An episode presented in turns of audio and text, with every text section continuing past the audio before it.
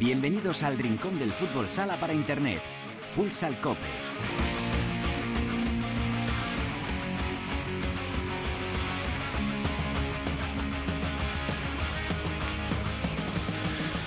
Hola, ¿qué tal? Bienvenidos a Futsal Cope, la casa del fútbol sala en cope.es. Hoy alcanzamos el programa número 410, segundo capítulo de la decimotercera temporada en este espacio reservado a todos los amantes de este deporte. Ya lo sabes, nuestro rinconcito exclusivo para hablar sin mirar el reloj de fútbol sala. Hoy en Futsal Cope vamos a hablar con uno de los técnicos que están de vuelta a España y que curiosamente después de dos jornadas tiene a Levante líder. No es otro que Sergio Mullor.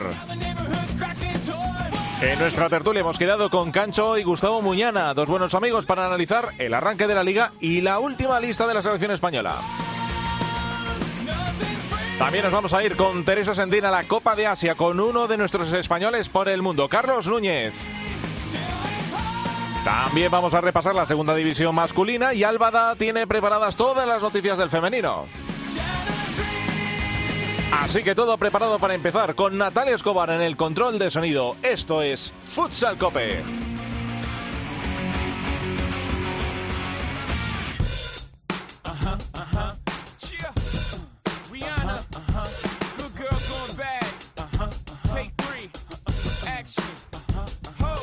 No clouds in my stones. Let it rain. I hydroplane in the thing coming down like a Dow Jones. When the clouds come, we gone. Rockefeller. We fly higher than weather, and G5s are better. You know me. In anticipation for precipitation, stack chips with a rainy day. Jay, Rain Man is back with Little Miss Sunshine. Rihanna, where you at? You have my heart, and we'll never be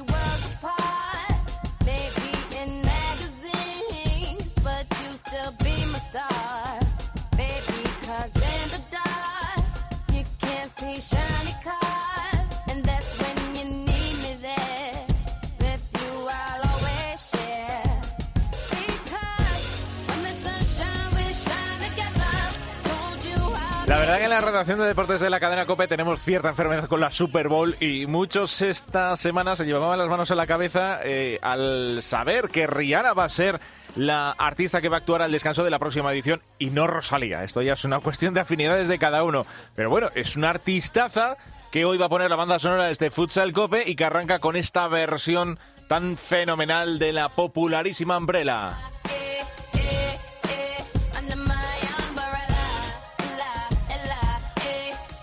Un temazo para comenzar, eh, una- un Futsal Copa en el que vamos a analizar eh, cómo marcha la liga después de dos jornadas. Este fin de semana vamos a tener la tercera y luego recuerden parón por la selección española. Y después de dos jornadas, pues cosas de la liga española, solo tenemos a dos equipos de 16 que han sumado sus dos partidos por victorias. Uno es el Barça, que se podía esperar, y otro también podía esperarse, ¿por qué no?, del renovado Levante que entrena eh, Sergio Mullor, al que le tenemos ya de vuelta por España. Sergio, ¿qué tal? Muy buenas tardes.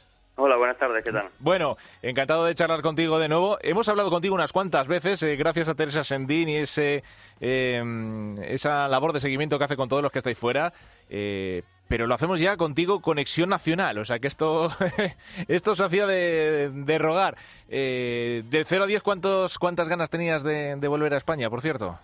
Pues si, si es solo del 0 al 10 me quedo corto. Verdad, tenía, tenía muchísimas ganas, la verdad que, que desde que salí fuera la primera vez ya, ya decíamos que, que había que volver cuanto antes. Bueno, fueron siete años, pero, pero bueno, muy contento con, con todo lo que he pasado y ahora con la, con la oportunidad que me toca vivir. Y que además has hecho un montón de cosas, has estado incluso en una Final Four de Champions, eh, has estado en equipos, equipos potentes, a lo mejor eso en países donde todavía el fútbol sala no es referente, pero al final has hecho cosas muy importantes y, y al final eso te ha abierto las puertas del, del Levante. Y eso que sonabas también en las quinielas de algún equipo más que ha estado cambiando entrenador la temporada pasada, etcétera, etcétera. Pero bueno, que eh, el interés y la oportunidad se te han presentado ya y, y no sé, vamos, yo creo que no te lo has tenido que pensar mucho.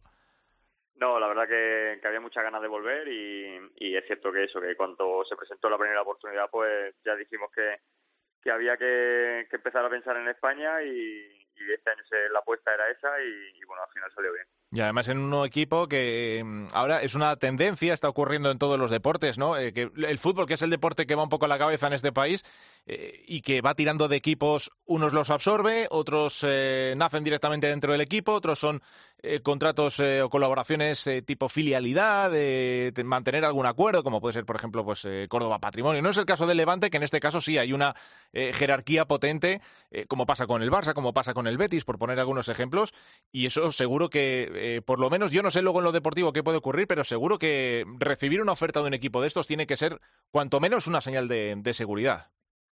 Sí, sí, porque porque sobre todo crece en el, en el proyecto, ¿no? Un equipo que lleva haciendo bien muchos años, que, que bueno, que, que como tú dices, pues tiene el respaldo ahí del, del fútbol y, y bueno, y tiene una visibilidad bastante bastante interesante de cara a, todos los que estamos ahí, ¿no? Yo creo que, que era una oportunidad importante y, y cuando el, representante me lo puso sobre la mesa, no tardamos mucho en, decidir que sí. Hmm.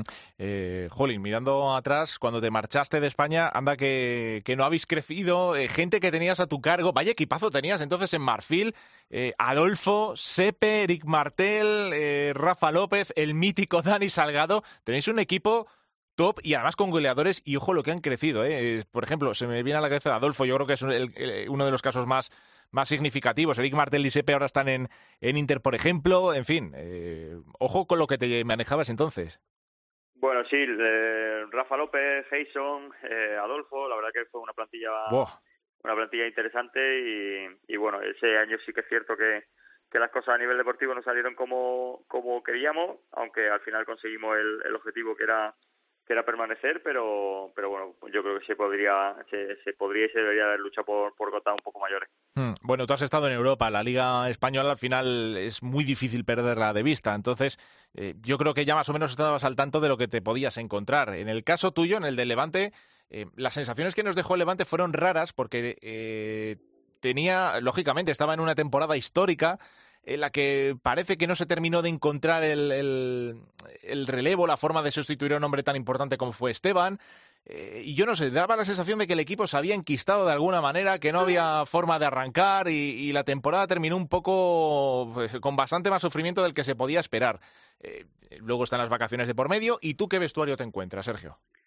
Bueno, yo creo que, que me encuentro un, un vestuario con, con, con esa que, piensa en esa renovación como, como algo como algo positivo no yo creo que eh, todo lo que me encuentro una vez que, el club toma la decisión de, cambiar pues pues son buenas voluntades de parte de todo para intentar cambiar la, la, la tendencia que hubo que hubo el año anterior no eh, el año el año anterior pues entraron en una dinámica negativa y, y bueno este año pues pues desde el principio queríamos queremos revertirla. Y, y bueno yo creo que todo ha sido eh, dentro de esa positividad, pues, pues todo ha sido, a ver, no ha sido, no ha sido un mes de agosto fácil porque, eh, porque viene un entrenador nuevo con, con dinámica, dinámica de entrenamiento nueva, eh, vienen algunos jugadores nuevos y, y hay muchas cosas que cambiar, ¿no? Pero, pero bueno, poco a poco vamos encontrando un poco el, el equilibrio entre, entre jugadores y cuerpo técnico y, bueno, y por ahora parece que las cosas están saliendo bien a nivel de resultados en ese proceso de, mejora, que yo creo que también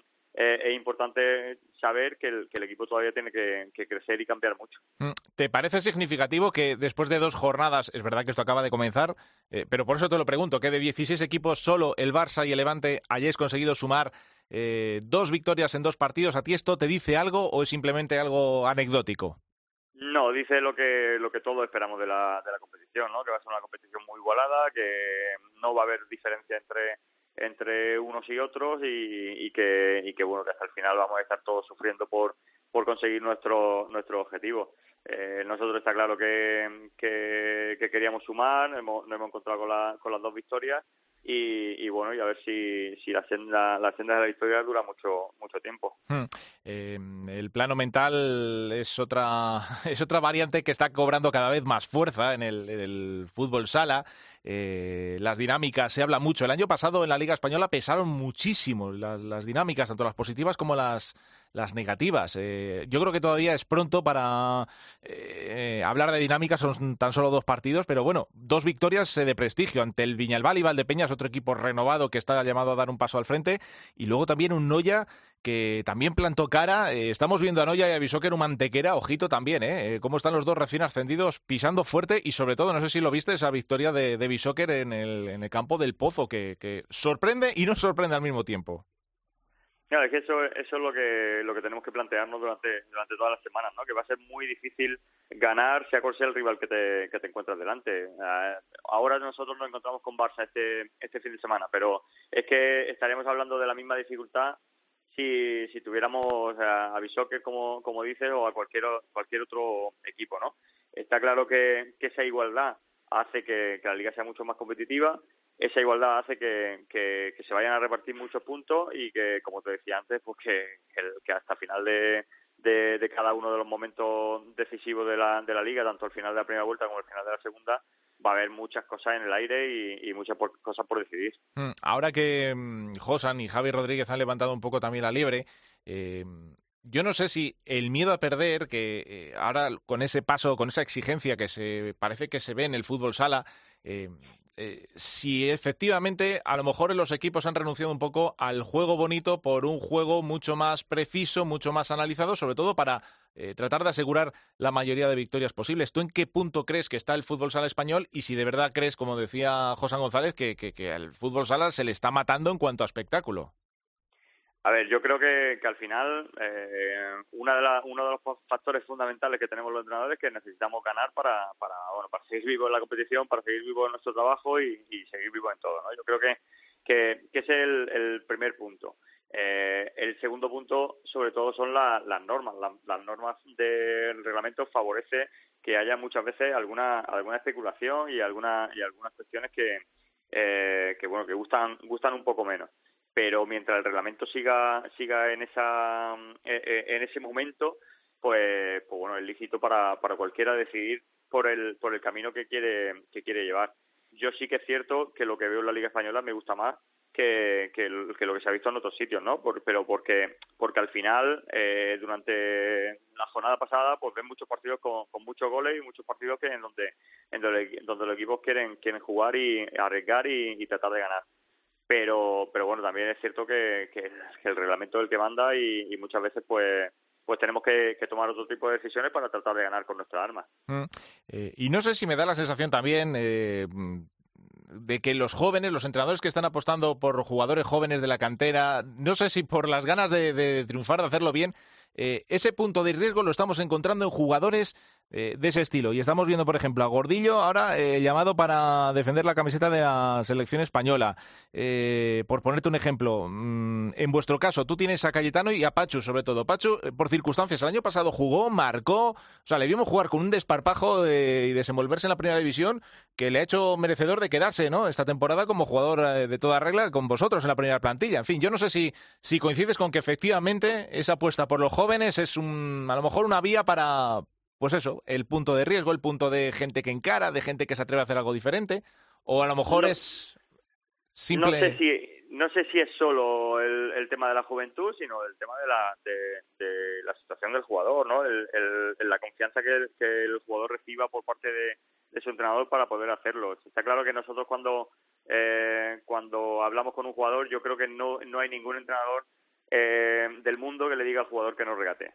Eh, eso que, que parece que está muy muy visto, que la gente le dice, no, no, no regates, no, no creo que le digamos no regates. No regates o toma riesgos en, en sitios determinados de la cancha Hmm. que donde te la puedas jugar más o te la puedes jugar menos. Nosotros yo creo, por ejemplo, eh, eh, este año, pues tú has nombrado a Pachu, pero tenemos, por ejemplo, eh, Miranda, que es un jugador que, que, que viene de Portugal, que es un regateador nato. Sí. O sea, lo que tenemos que provocar es que las situaciones del, del regate de Miranda sean eh, con, con, con riesgo controlado, ¿vale? Entonces, lo que vamos a tratar de hacer es que, que ese jugador sea sea el jugador que, que él quiere ser, pero y, y también cumpliendo unos unos cánones que, que se tienen que cumplir.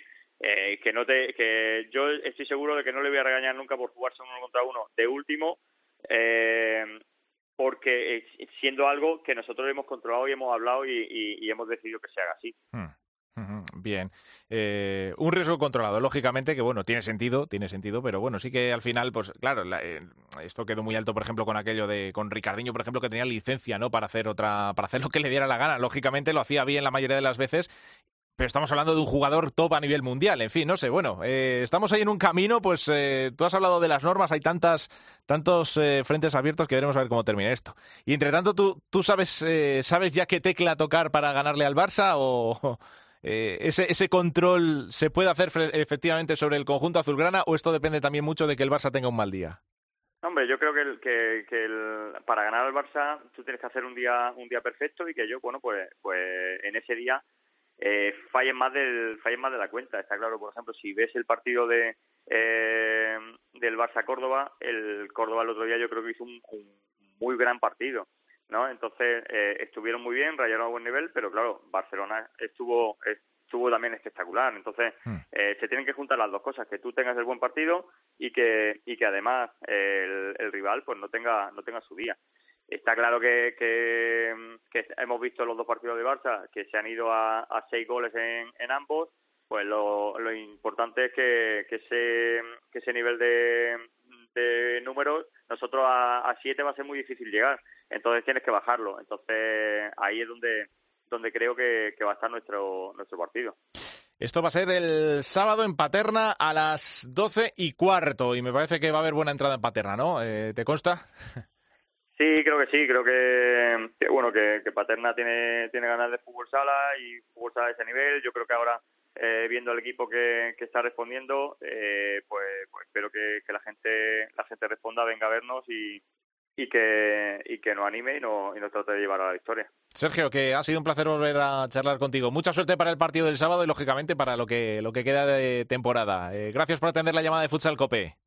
Muchísimas gracias a vosotros. Ahí está Sergio Mullor, el entrenador del Levante, que actualmente líder y vamos a tener un gran partido, como decimos, eh, casualidades o no, de las dos primeras jornadas, Levante-Barça, 12 y cuarto por la Liga Sports TV y por Sport 3. Nos vamos a la tertulia.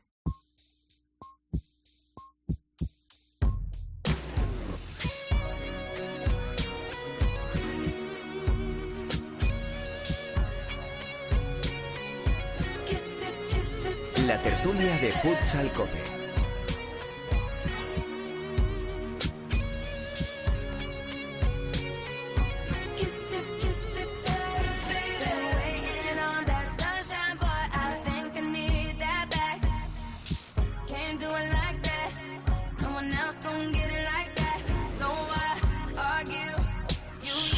Kiss is Better en este miércoles en el que nos vamos a hablar de la tertulia después de estas dos jornadas de, intenso fútbol sala en la Liga Nacional de Fútbol Sala.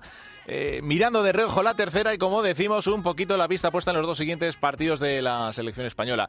Y bueno, pues eh, tenemos el placer de volver a juntar a dos buenos amigos. Eh, La, la semana pasada, al final, eh, anunció Santi Duque a Gustavo Muñana, pero eh, Gustavo, que es un hombre activo también del, del periodismo municipal, estaba con temas que al final impidieron estar en la tertulia, pero bueno, eh, un placer tenerlos a los dos. Cancho, ¿qué tal? Muy buenas.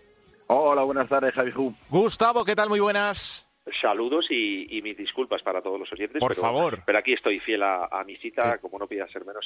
El periodismo es una cosa viva y esto es así, o sea, esto somos 24-7, eh, pasa cualquier cosa te tienes que ir corriendo, o sea que esto nada que, que nuestros oyentes no sepan, o sea que, eh, en fin, y que vamos, las puertas abiertas, eh, lógicamente, los teléfonos abiertos para todo el mundo aquel que quiera hablar un ratito de, de fútbol sala.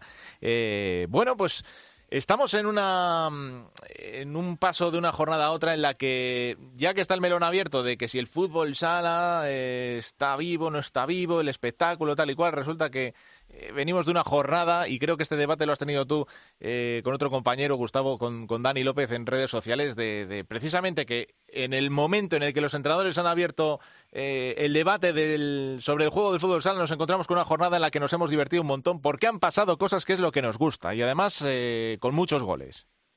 Si es que es muy difícil acabar con el espectáculo de- del fútbol sala, lo que pasa que se están dando una serie de, de circunstancias y condicionantes que, que los que históricamente hemos hablado de esto, y ahí es una voz autorizada el, el profe Cancho, que, que fue de los primeros en detectarlo, pero lógicamente desde el cambio de reglas a esta parte se ha, se ha producido un empobrecimiento del, del espectáculo, se han fortalecido otros aspectos como es la física y la táctica, que no son excluyentes ¿eh? de un deporte de alta competición, pero al final se ha ido deformando la esencia y, y en una sociedad en, en la que tenemos que aspirar a, a copar nuevas audiencias porque las antiguas realmente ya están satisfechas, pues lógicamente nos, nos quedamos atrás. Y entonces el que no reconozca que hoy en día hay muchos partidos de fútbol sala aburridos, totalmente previsibles, con marcadores que no, con marcadores que, que, que eran impensables en otra época, pues creo que se pone, creo que se pone una venda ante una, ante una realidad e- evidente. Luego hay otros temas por ahí, que, como es la tormenta perfecta esta, la que estamos inmersos a nivel institucional, Hmm. que creo que tampoco ayudan, pero por no alejarnos, por no alejarnos,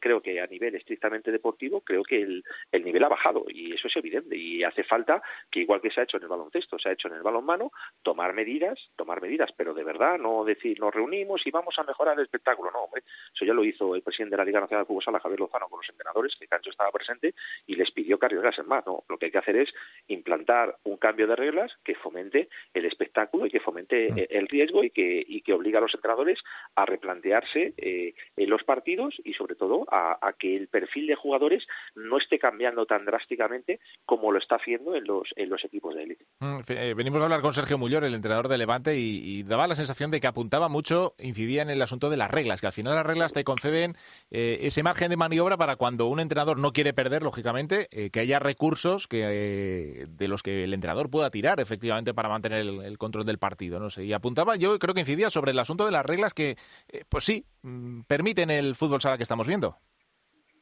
Cancho.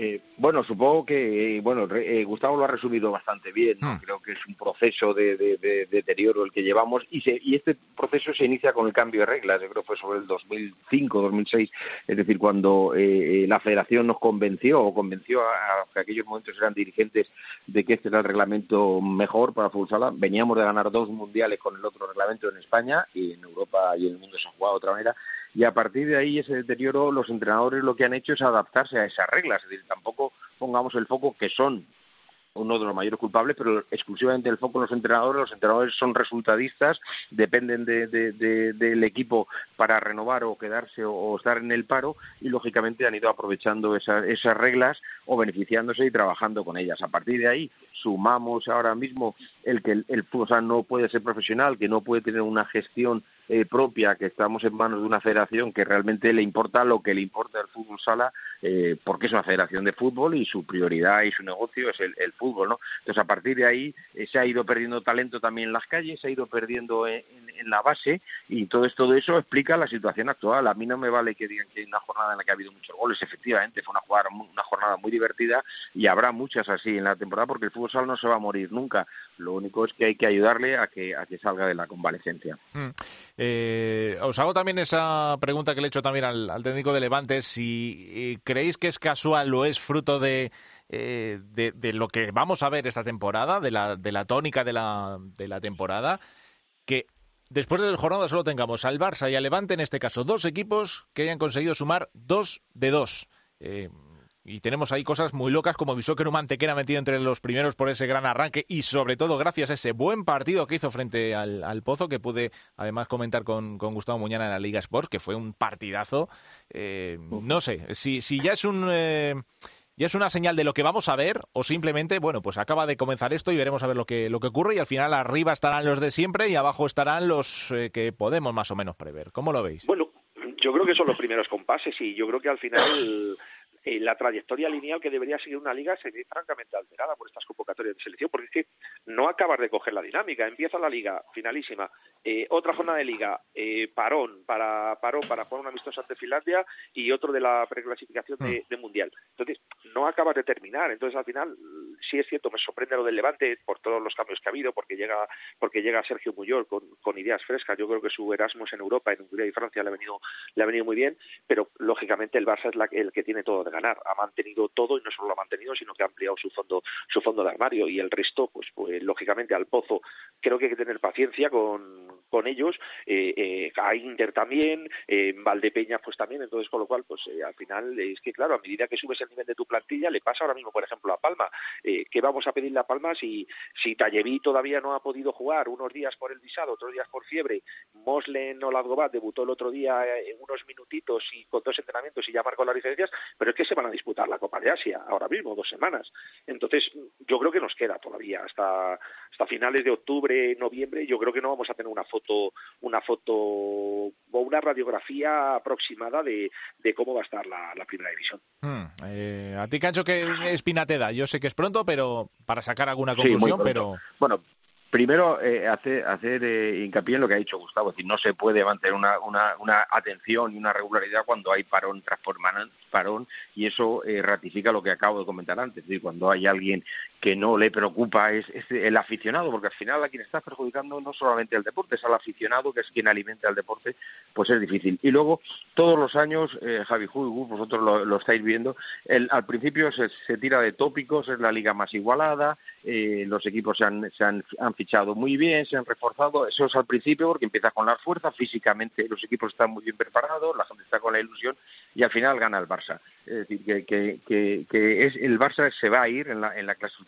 se va a ir una plantilla extraordinaria, un banquillo extraordinario, un entrenador eh, fantástico y, es todo contra el Barça, ¿no? A partir de ahí, pues bueno, habrá equipos que podrán, como Mallorca, eh, puede pagar el, estar en Europa, otros van a, a, a tener ese arreón de la ilusión como Uma y Noya, pero creo que la diferencia entre el Barça y el resto de equipos es importante. Y luego por abajo, pues a mí hay equipos que me preocupan, porque son históricos. Yo, Sota, eh, es un equipo que yo creo que va a sufrir mucho, mucho este año, ¿no? A pesar de que no ha comenzado tan mal, vamos a ver Tudela también. Es decir, yo creo que la liga va a estar más bonita por la parte media y, y baja que por quién va a ser campeón. Hmm. Eh, yo no sé si en este sentido, ahora que hablas de, de esa zona baja, a ver, eh, no hay mucha diferencia, lógicamente, entre la zona baja y la zona alta, pero eh, también me sorprende y mm, el arranque del pozo, y es por eso por lo que he leído eh, una, bueno, he escuchado una entrevista que le ha hecho eh, nuestro compañero Gregorio León en, en Onda Regional al capitán del pozo, a Fernando. Lógicamente, le ha tenido que preguntar por ese arranque, ¿no? Eh, y sobre todo por esa derrota en casa. Había muchas expectativas puestas y de repente el equipo se ha encontrado con, con un bofetón, como lo define él, frente a Bisóquero Mantequera. Y Fernando, lógicamente, dice, no hay motivos para, para la alarma. Javi Rodríguez un poco más en esa línea. Es decir, eh, ¿creéis que es injusto a lo mejor hablar de, eh, por estos dos partidos de que a lo mejor en el Pozo, a pesar del cambio de entrenador y, y, de la llegada de algunos jugadores, ¿hay motivos para la duda? Yo creo que no, yo creo que el, el proyecto de, de Javi Rodríguez en el Pozo necesita tiempo. Eh, no sé si tanto tiempo como el que se le dio a, a Diego Giustosi con cuatro temporadas, que al final, eh, eh, sobre todo la tercera y la última, eh, fueron para, para el olvido, pero creo que el proyecto de Javi Rodríguez eh, le hace falta tiempo. Javi Rodríguez, eh, tan solo han llegado dos fichajes a este equipo, un Sí. canterano conocido, Ricardo, y, y, y Bruno Taffi. Yo creo que Javi Rodríguez es un banderín de enganche para la afición. Entonces sí hay cierto que hay situaciones que, que les, debe, les de- debe hacer reflexionar al vestuario del Pozo. Es decir, el otro día hubo una buena entrada para ser un viernes, el último viernes de verano, creo prácticamente, tal, había muy, muy buena temperatura, hubo una muy buena entrada y el público se llevó una decepción. Tenía muchas ganas de ver y el público ahora mismo sigue teniendo la duda, y esa duda, lógicamente, es, es respetable, de qué se va a encontrar. Más de lo mismo, no ha habido caras nuevas, solo cambia Javier Rodríguez, pero, pero en la pista vuelve a ver, vuelve a ver lo mismo y, y lo que se vio en la pista fue Javier Rodríguez le llama ansiedad yo creo que yo creo que también eh, eh, no es cuestión de que siempre miremos al banquillo, vamos a empezar a mirar a la pista. Aquí hay jugadores a los que su crédito empieza ya a, a agotársele, ¿eh? es decir, ya hay ya no ya hay jugadores que no son tan jóvenes que, que tienen un rol, como es el caso de Fernando, con, luciendo el, el brazalete de capitán, que tienen que asumir las responsabilidades de que el Pozo no gane, el Pozo no juegue finales. Entonces, no siempre va a ser culpa del entrenador o no siempre va a ser culpa de los dirigentes. Que no digo que, eh, eh, repito, creo que la tercera y la cuarta temporada de Diego Gustosi fueron francamente, fueron francamente malas, sobre todo la última, sabiendo ya que en diciembre se iba a marchar a Vietnam, como así se lo dijo al vestuario, y puede que también eh, Fran Serrejón haya tomado decisiones eh, que no eran aceptadas. Pero repito, que al final eh, eh, los jugadores son los que tienen que son los que tienen que, que dar la medida y muchos de ellos acaban contrato y son los que se tienen que ganar la, la renovación. Entonces, con lo cual creo que, que creo que no hay que estar preocupados, pero sí hay que estar muy muy ocupados en lo que en lo que está en juego. Eh, Desde luego, vamos, estamos... Sí, dale, Cancho. Sí, yo, yo creo que el, Pozo tiene un problema grave y es el peso de la historia. Es decir, El Pozo en la primera década de este siglo eh, jugó finales, ganó tres o cuatro ligas y a partir de ahí se le colocó en, el mismo, eh, en la misma mesa que, Inter y que el Barça que empezaba eh, en aquel momento y a partir de ahí ha ido arrastrándolo. El, el Pozo parece que siempre es candidato, siempre es un, aspirante firme al título, lleva diez años sin ganar una, una liga y eso demuestra que probablemente sea más, más mediático, ¿no? Esa presión que se le que se le está eh, siempre focalizando que es real, ¿no? Yo creo que si gira al pozo que gane una liga mm, solo por nombre, ¿no? Porque realmente, ya te digo, en los últimos años no lo ha demostrado, ¿no? Y a partir de ahí yo creo que esa presión de los jugadores pues pues juega en su contra, ¿no? Y, y el, el, pabellón, fíjate que tiene el Palacio es, es la pista con más aforo de, de, la Liga Nacional, con lo cual si van dos mil, tres mil personas, al final parece que está eh, eh, para la mitad, ¿no? Cuando eso en, cualquier otro pabellón es, es un lleno. Bueno, vamos a dejar trabajar a Javi. Eh, Javi Rodríguez es un hombre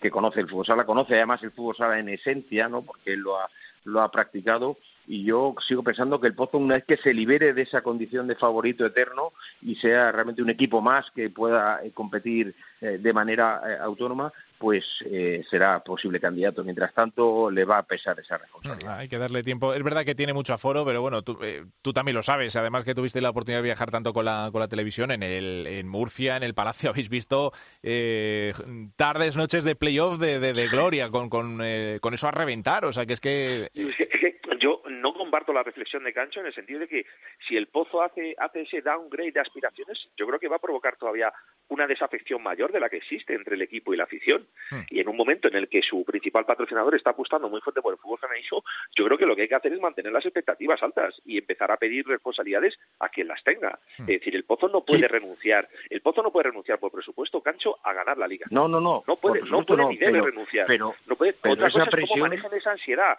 esa presión. Eh, Cancho, eso es lo que te estoy diciendo. para, eso, que para eso están en el pozo. El que no quiera estar en el pozo y quiera jugar con otra presión o no, no sepa manejar esa ansiedad, pues se puede ir a otro equipo. Pero es que. Sí, pero eso, Sí, pero eso, Gus, perdóname, eso eh, es, verdad, son conceptos que están ya asumidos y, y, los comenta todo el mundo. Ahora, evidentemente, en cuanto el equipo se libere, porque al final la afición se engancha o no en función de los resultados, eso, eso es matemático en cualquier pista y en cualquier deporte, ¿no? Tú vas arriba, la gente va, si vas abajo, la gente se desencanta. Entonces, si tú te, ese, círculo, si tú te, te liberas esa presión, sacas ese talento que tienen los jugadores, el pozo va a estar liberado y jugando arriba. Y esa, es mi pregunta, ¿cuándo se van a liberar? ¿Cuándo se van a liberar los jugadores? Es que a mí la presión y la ansiedad el peso de la historia es algo que, repito, llevamos oyendo desde año 3 y año 4 de Giustosi.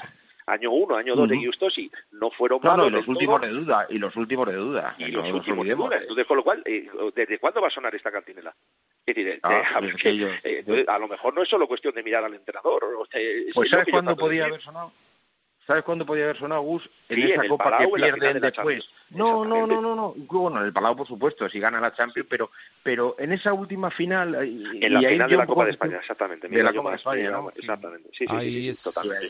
No, que lo llegaron a celebrar. Aquí el único, el único que ha dicho, Cancho, vengo a ganar títulos y vengo a, a, a jugar en Europa es Javier Rodríguez porque le pesa la historia, porque tú no puedes llegar a un club como el Pozo y decir que no vas a ganar. Pues sí, y yo ahí creo que, yo creo que hay que, mantener, hay que mantener ese discurso, ojo, adecuándolo Interno. a la realidad. ¿eh? Y el otro día Javier Rodríguez al final vio que había jugadores que no estaban funcionando y en ausencia de Tainán y de Felipe Valerio metió a Juanjito, el, el, el zurdo campeón de Europa sub-19, metió a Miguel Ángel, un muy buen proyecto de ala pivo zurdo, no metió a Mario, un ala, un ala diestro que iba a dar que hablar, pero al final, al final dijo, voy a tirar de lo que tengo y voy a tirar del que quiera salir a jugar y de eso se trata y en ese sentido yo pues creo que Javier Rodríguez va a ser absolutamente valiente, mm. pero y, a lo mejor yo también lo creo. Eh, esa actitud de Javier Rodríguez va a seguir para va a servir para desenmascarar a, a, algunos jugadores que no están rindiendo no solo esta temporada que acaba de empezar, sino las otras dos anteriores. Entonces, a eso es a lo que yo me digo, a eso es a lo que yo me preocupa, que haya jugadores que asuman de verdad su rol dentro del Pozo Murcio, sin restarle una pizca de responsabilidad a Javier Rodríguez ¿eh? y su maleta táctica, pero que creo que hay jugadores en el Pozo Murcia que tienen que asumir su responsabilidad. Gustavo es muy de pongan pivot en su vida y también somos muy de que jueguen los jóvenes y, fruto de eso, pues bueno, mira, una, una buena noticia mm, para, eh, ya enlazo con el otro tema que quería tocar, con la convocatoria que hemos conocido por parte del seleccionador Fede Vidal para esos dos compromisos, eh, Gordillo y Pablo, me hace mucha ilusión que estén los dos eh, pivots convocados eh, y además sobre todo después de las buenas jornadas que han realizado en concreto bueno Pablo se salió en el en el en el Palacio y, Gordillo es que ya con esa barba se nos ha hecho mayor. A mí me gusta, por lo menos, eh, la entrada de estos jóvenes, que es lo que estamos reclamando, y que, bueno, pues le puede dar a lo mejor un poquito de algo diferente, que no algo que estamos buscando en la selección y que no termina de llegar. Bueno, yo, y, retomo yo porque si no luego Sí. sabes que Gus me, me, me- me- me- me eclipsa. Pues sí, yo creo que además él es uno de los culpables de que haya un pivo zurdo, ¿no? Que lo lleva reclamando mucho tiempo. Yo creo que Gordillo eh, se lo ha ganado a pulso, ¿no? El año pasado incluso no pudo ayudar excesivamente al equipo, ¿no? Porque todavía estaba ayudando al de segunda entonces Sí. en ese momento final iban, iban contabilizando la- las jornadas para para no pasar el reglamento, pero me parecen de buenas ideas, sobre todo en este tipo de partidos y sobre todo viniendo, de, como viene España, de una, de una secuencia de, de, no decir fracasos, pero sí de, de decepciones. Sí, ¿no? eso es. Y entonces el, el meter a, a- a gente como Gordillo y como Pablo, además de dos clubes que están creciendo, tal, me parece una, una muy buena noticia y como digo siempre, estos partidos están para eso, o sea, lo que no te puedes llevar es a Carlos Ortiz, porque para, para ganar un partido a Finlandia, ¿no?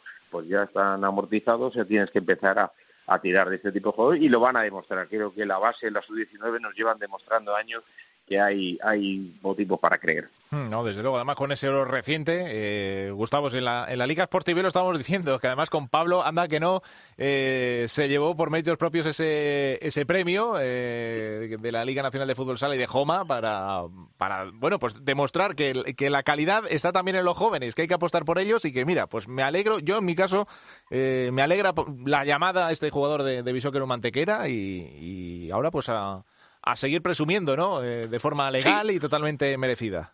se juntan los, mis dos axiomas favoritos futsaleros por Sí. de su vida y dejar Sí, y hay que poner a los jóvenes eh, a jugar y en eh, además son dos historias muy bonitas. La de Pablo Ramírez Sí. eh, merece la pena que, que se cuente porque eh, era un central de fútbol con una proyección tremenda pero al final con la llegada de la pandemia eh, les obligaban a hacerse PCRs en edad juvenil, le costaba dinero y dijo, mira, me voy a jugar al fútbol sala eh, tranquilamente y, y luego la siguiente temporada empieza en segunda B con, el, con, con la coineña, ahí lo ven Tete y Moli y dicen, ojo, eh, aquí hay un jugador y empiezan a, a- le fichan, le ponen a prueba en verano, le hacen contrato, empiezan sesiones específicas de pivot, me empiezan a hablar de él, empiezo a verle en segunda y digo, madre mía, qué jugador, padre, jugador. y el otro día lo hizo en el Palacio de los Deportes de, de Murcia. Yo creo que yo creo que eh, encontrar un pivot zurdo ahora mismo es como buscar un unicornio en el en el mundo futsalero y, y yo creo que nosotros eh, el destino ha querido que tengamos dos. Pues el otro es Gordillo, que hay que recordar que es un chavalín de 16 años que salió de Toledo para jugar en el juvenil de Palma y en el filial y que el año pasado jugaba en el filial en segunda y que en apenas un año ha pasado de, jugar en segunda y en la sub-21 que fue campeón de Europa sub-19 como ha dicho Gancho a ser internacional absoluto y también por avatares del destino se ha ido Igor con ese clausulazo de Benfica y de repente es el único pívot nato que tiene eh, Mallorca Palma Futsal en ese 3-1 definido de Antonio Vadillo. Entonces, con lo cual creo que los dos tienen eh, con 21 años todo el mundo todo el mundo por de- toda la vida por delante para triunfar, son eh, una posición tan específica, saben jugar muy bien de espaldas, son un poquito diferentes, pero los dos al final tienen el gol entre ceja y ceja y creo que era algo que necesitaba nuestra selección. Lo vimos en lo vimos en Argentina durante la, la finalísima. Creo que nos faltó profundidad, nos faltó un jugador en, en ese sentido para fijar para fijar al, al cierre del equipo rival. Aunque Esteban sí es cierto que que hace esa función, pero a mí me parece que está cojo y, y que podían y que podían entrar. Entonces, con lo cual los hemos visto eh, este fin de semana rendir a un gran nivel. Creo que van a seguir y, merece la pena ponerles eh, verles con la camiseta de la selección. Ha sido sin duda una de las buenas noticias de, la semana. Bueno, eso, la, selección será la, semana que viene porque todavía tenemos que cerrar,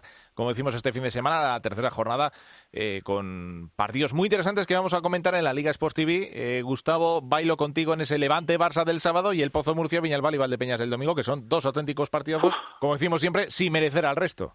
Pues es que a mí me, me apetece mucho, sobre todo ese duelo en color azulgrana entre el Levante y el Barça. Son los dos únicos invictos, como tú decías, Javi, los dos únicos que han sumado de, de tres en tres en estas dos jornadas. Y vamos a ver cuál es la, la, la solidez del nuevo proyecto de, de Sergio Muyor, porque del Barça, como bien ha dicho Cancho, que creo que lo ha definido, aunque llevemos vendiendo la burra de la igualdad y la democracia, creo que el Barça es el, eh, está obligado a ganar todo y es el gran favorito.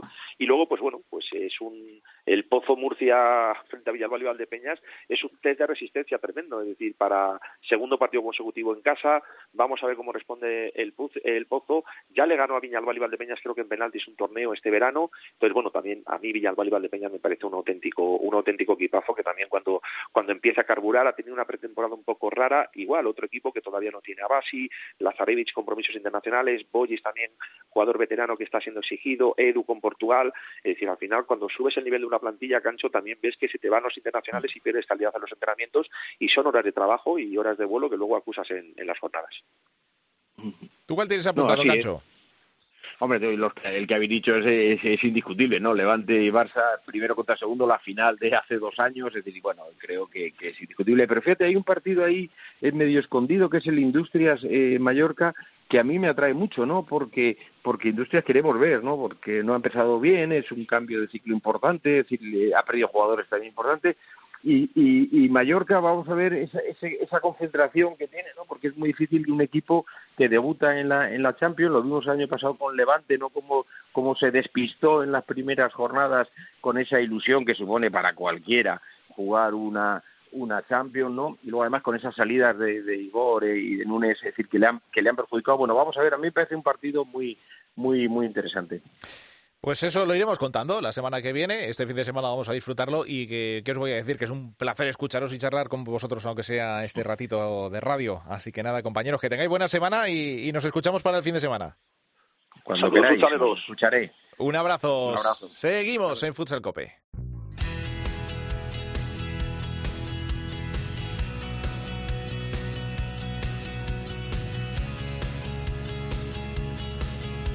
En Futsal Cope, futsaleros por el mundo.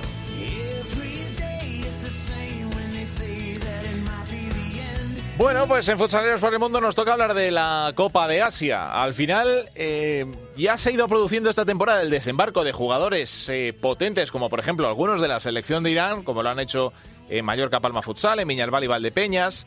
Ya vimos a Japón también brillar en la última, en el último mundial. Así que eh, el ojo puesto precisamente en esa Copa de Asia y con más motivo porque, eh, directora Teresa Sendín, como siempre, tenemos españoles presentes en ese prestigioso, cada vez más, torneo internacional. ¿Qué tal? Muy buenas. Muy buenas, pues sí, hay varios integrantes en esos eh, cuerpos técnicos de esas selecciones asiáticas que van a pelear por ese título de, campeones en, en Kuwait y donde íbamos a tener esa conexión con, con esos eh, partidos eh, de la mano de César Núñez, el seleccionador de mm. Tailandia, pero las comunicaciones están siendo un poco complicadas. Sí, sí, sí, sí. Y, y de momento vamos a hacer este pequeñito repaso de lo que está sucediendo a, a día de hoy después de los primeros partidos que se han ido disputando desde que este martes empezara la, la competición y empezarán a rodar todos los balones en esos partidos con, con entrenadores españoles. Mm. Pues adelante, porque además eh, íbamos a haber hablado con César del debut ante la selección iraquí, ¿no? Con victoria también. Eh, habría sido un motivo también importante para llamarle y dentro de, que tenemos ahí también buenos amigos como son Andreu Plaza y Alberto Arteaga. Teresa. Pues sí, eh, como dices, la selección de Tailandia con César Núñez ha empezado con esa victoria ante, ante Irak eh, la sorpresa la han dado hoy eh, la selección de Arabia Saudí con Andreu y con Alberto, como comentabas, eh, ganando eh, a, Japón. Ah. la todopoderosa Japón ha, caído en, ese primer partido de la, de la competición. Así que enhorabuena también para, para los españoles que su mérito tienen de llevar esa selección a, conseguir esa victoria. Y... también tenemos a, Antonio García en la selección de, de Vietnam, que ahora mismo está capitaneada por Justosi, eh, que va a debutar eh, también este, este miércoles ante la República de Corea y también le deseamos toda la suerte del mundo en, este, en esta competición. Mm, y, además, aparte tenemos eh, de la Copa de Asia, ya tenemos españoles con títulos a estas alturas de la pretemporada, que es algo que también que me, me, gusta mucho. Pues sí, porque al margen de, de, todo lo que se está celebrando en, en Cuba y toda esa representación que tenemos por allí, eh, inauguramos vitrinas eh, por esta temporada con la Supercopa de Portugal que ha levantado Esteban con, con el Sporting. Así que enhorabuena para, para el joven jugador español que sigue triunfando en, en Portugal y sigue levantando títulos con, con su equipo, con el Sporting. Vaya equipazo se está haciendo el, el Benfica, que encima ha ido a, Mallorca con las cláusulas por delante y se está haciendo un equipazo tremendo, el, el Benfica. Así que bueno, la Liga Portuguesa va a seguir dando guerra, como nos sigue dando guerra la selección absoluta. En fin, que esto, esto algún día cambiará de ciclo seguro. Teresa, que jo, ya lamentamos que no- las comunicaciones a veces nos fallan, pero bueno, la semana que viene intentaremos hablar con, con alguno de nuestros protagonistas, que son muchos y son además todos tan buena gente como tú. bueno, por lo menos se, se intenta y sí, eh, seguiremos intentando. Ya sabes que algunas conexiones eh, internacionales son más complicadas que, que otras y bueno, aunque estemos todavía en el, en el siglo XXI, todavía las, las conexiones eh, hay veces que nos juegan malas pasadas. Gracias, Teresa. Un beso, hasta luego. Hasta la próxima semana. Nos vamos a hablar del femenino con Albada. Venga.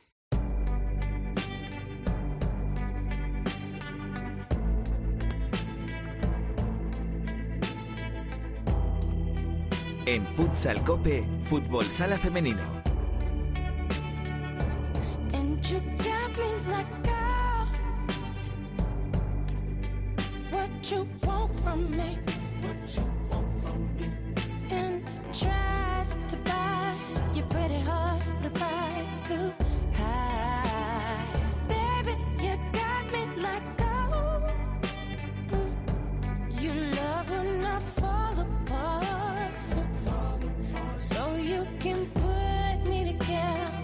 Este año 2022, eh, Rihanna también fue conocida, fue noticia en este caso por su reciente maternidad. De hecho, reaparecía en julio, después de haber sido madre en un festival. Eh, se conocía, pues tampoco mucho antes. Eh, y dicen que va a lanzar disco a finales de año. El último que sacó es de este 2016. Incluye cosas como Love on the Brain, que está sonando para darle, saludarle a Albada, nuestra referente en el fútbol sala femenino. Alba, ¿qué tal? Muy buenas. Hola, buenas, Javi Jurado. Bueno, ¿qué tal la voz? A ver, ¿qué, qué, qué dices? Eh, eh, hacemos la convocatoria para el programa de hoy y Albadá, pues, pues no sé qué, no sé qué jaleos te has tenido por ahí. La garganta dice. Bueno. Yo te escucho bien. Bueno, he forzado un poco la voz, pero bueno, ahí voy recuperando. Ya sabes que yo hay dos o tres veces al año que hay una semana complicada Sí, y la ¿no? voz sufre mucho, pero Claro. bueno, vamos, vamos solventándolo. No. De momento, por lo menos, algo de voz tengo. No tendrá que ver con, con los catarros o con las fiestas, no sé. Es que Bueno, septiembre es un mes. Septiembre se nos juntan las dos cosas a veces. Sí, bueno, de momento los catarros me voy librando, cosa que agradezco.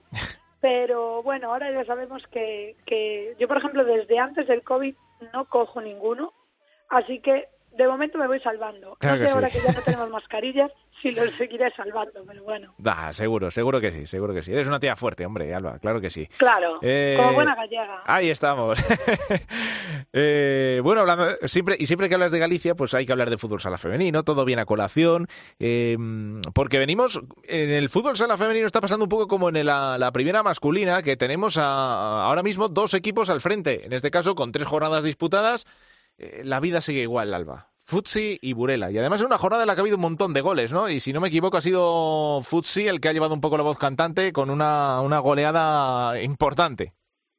Sí, la verdad es que, bueno, siempre decimos que a principio de temporada no queremos sacar muchas conclusiones porque quedan muchos partidos y ya sabemos lo larga que es la temporada en la liga, pero es cierto que, bueno, que la vida sigue igual y llevamos diciendo esto muchísimos años. Sí. Me alegro porque son equipos que a pesar de, de ganar tanto en las últimas temporadas, de siempre exigírsele tanto, siguen cumpliendo. No es fácil mantener a equipos durante tantos y tantos años con eh, plantillas iguales, a veces muchos cambios, como por ejemplo Burela este año, pero siempre se les, exige, se les exige ganar y ellas cumplen. Así que Futsi y Burela ahora mismo los dos únicos equipos que han conseguido tres de tres. Eh, es cierto que Atlético Navalcarnero con esa goleada de esta jornada que conseguía frente a Rayo Majadahonda 1-13, ahora mismo tiene el golaveras a favor, pero, pero es cierto que Burela no se queda atrás y, y consiguió también ganarle 3-7 a Leganés. Son dos equipos que ya sabemos la, la- el, el tipo de jugadoras que tiene, la exigencia que se les que, que se les permite o que, que ellas tienen en la pista y nada, seguiremos disfrutando de ellas. El resto de resultados, pues bueno, hubo también alguna goleada importante como la de Sala Zaragoza 10-2 frente a Juventud. Roldán consiguió una victoria muy importante 4-1 frente a Torreblanca. Ourense, que llevaba 0 o de eh, cero puntos Hmm. en dos partidos. Conseguía una victoria también muy importante frente a Marín, que comentábamos la semana pasada que se había reforzado muy bien y es un equipo a tener muy en cuenta, pero en este caso Urense en Vialia ganaba 2-0 a Marín.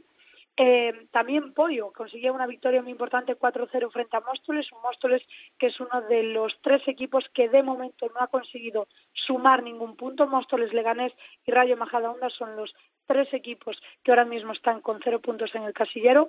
Alcorcón también ganaba 1-0 al Cantarilla, una victoria por la mínima, pero que le permite estar en la mitad de la, de la tabla y se tuvo que aplazar el Tel de Viases Amarelle, que veremos cuándo se puede volver a disputar. Así que Burela, Atlético Navalcarnero al frente de la, de la clasificación, de momento Móstoles, Leganés y Rayo Majadahonda, que no han sumado ningún punto, y el resto, como decimos, es muy pronto para Hmm. sacar conclusiones, Sí, sí, lógico. pero va a estar muy, muy, muy, muy pegada y muy disputada la, la lucha por ese playoff de lucha por el título, sin duda, porque hay equipos, hay tantos equipos que pueden estar, evidentemente Atlético, Navalcarnero y Burela van a ir por libre, de eso ya no hace falta comentarlo, pero hay muchos equipos que van a estar ahí disputando el resto de puestos, así que, como Sí. digo, nos espera una Es temporada apasionante. Da la sensación también de que esa zona noble se ha engrosado mucho y, claro, y dices, ¿y quién se atreve a descartar a, a Melilla Torreblanca, al Corcón, a Orense en Vialia, que ahora mismo pues han tenido un comienzo un poquito más, eh, un poquito peor, pero bueno, que son tres jornadas, como bien dices, a pesar de que Futsi y Burela estén marcando el paso y además eso Sí. con esa diferencia de goles eh, brutal para llevar tan solo tres jornadas. Eh, Sí. Así que nada, este fin de semana la cuarta, ¿no? Ahí vamos a ir viendo, como siempre, jornada a jornada vamos viendo cosas. Sí, a ver esta, porque es cierto que hay algunos partidos interesantes. Me llama mucho la atención el Torreblanca Alcorcón, porque son dos equipos, como digo, que están en la mitad de la tabla, que son equipos que siempre estamos acostumbrados a que estén en la zona alta, tienen jugadoras increíbles, así que va a estar apasionante ese partido. Marín Roldán, porque ahora mismo en la clasificación son tercero frente a cuarto, son esos dos equipos que ahora mismo están ahí en esa lucha eh, por debajo de Burela y de, y de Futsi. Y bueno, un Burela Ourense, ¿qué quieres que te diga? Da igual que Ourense haya perdido los dos primeros partidos, ese derbi gallego, Sí. un Burela Ourense es un partidazo y yo también llamo eh, a que la gente lo pueda seguir, eh, aunque sea por internet, si pueden ir al pabellón mejor, pero va a ser un espectáculo tremendo. Sí, sí, sí, sí. Son de esos partidos. Además, en la Liga Femenina lo estamos viendo, que cuando hay, hay rivalidades, sobre todo ahí en Galicia, se montan buenas fiestas, vamos a decir, vamos a llamarlo así. eh, partidos en los que a lo mejor, pues eso, se te plantan eh, mil personas para un partido de fútbol sala, que me parece una cifra muy respetable y muy interesante. Y además, pues el ambiente también favorece. Así que anima el espectáculo. Pues nada, ya sabemos Sí. cuál es tu partido en rojo. Totalmente, ¿no? Se ha, se ha quedado claro. Albadar, recupérate mucho. Gracias. Hablamos. Venga, hasta el próximo miércoles. Eh, vamos con la segunda división masculina.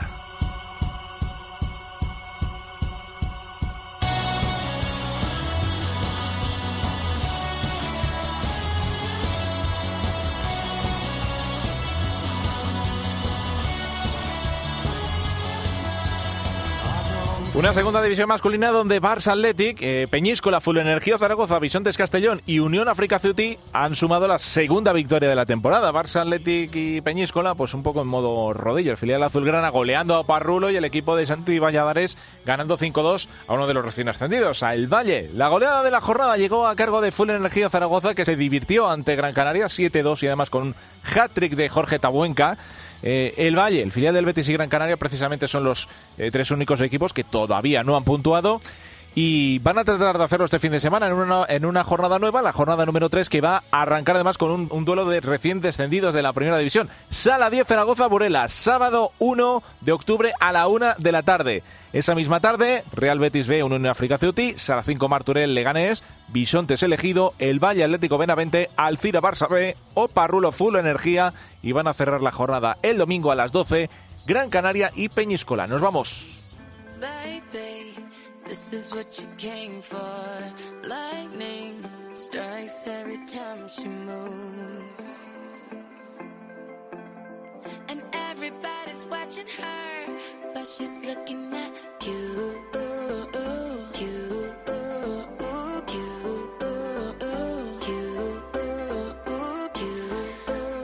Bueno, pues esto ha sido todo. Ponemos el cierre con uno de los temas más escuchados de Rihanna. This is what you came for. con Calvin Harris, otro mix, otro temazo que, que siempre nos gusta. Y lo dicho, con que haya gente de Rosalía, es buena noticia que Rihanna vaya a estar en un acontecimiento top deportivo a nivel mundial como es la Super Bowl que se va a celebrar el próximo mes de febrero. Así que nada, solo nos queda daros las gracias por estar una semana más con nosotros. Que viva el fútbol sala, a divertirse toca con la tercera jornada y con todo lo que está por delante en esta larguísima temporada. ¡Feliz semana todos!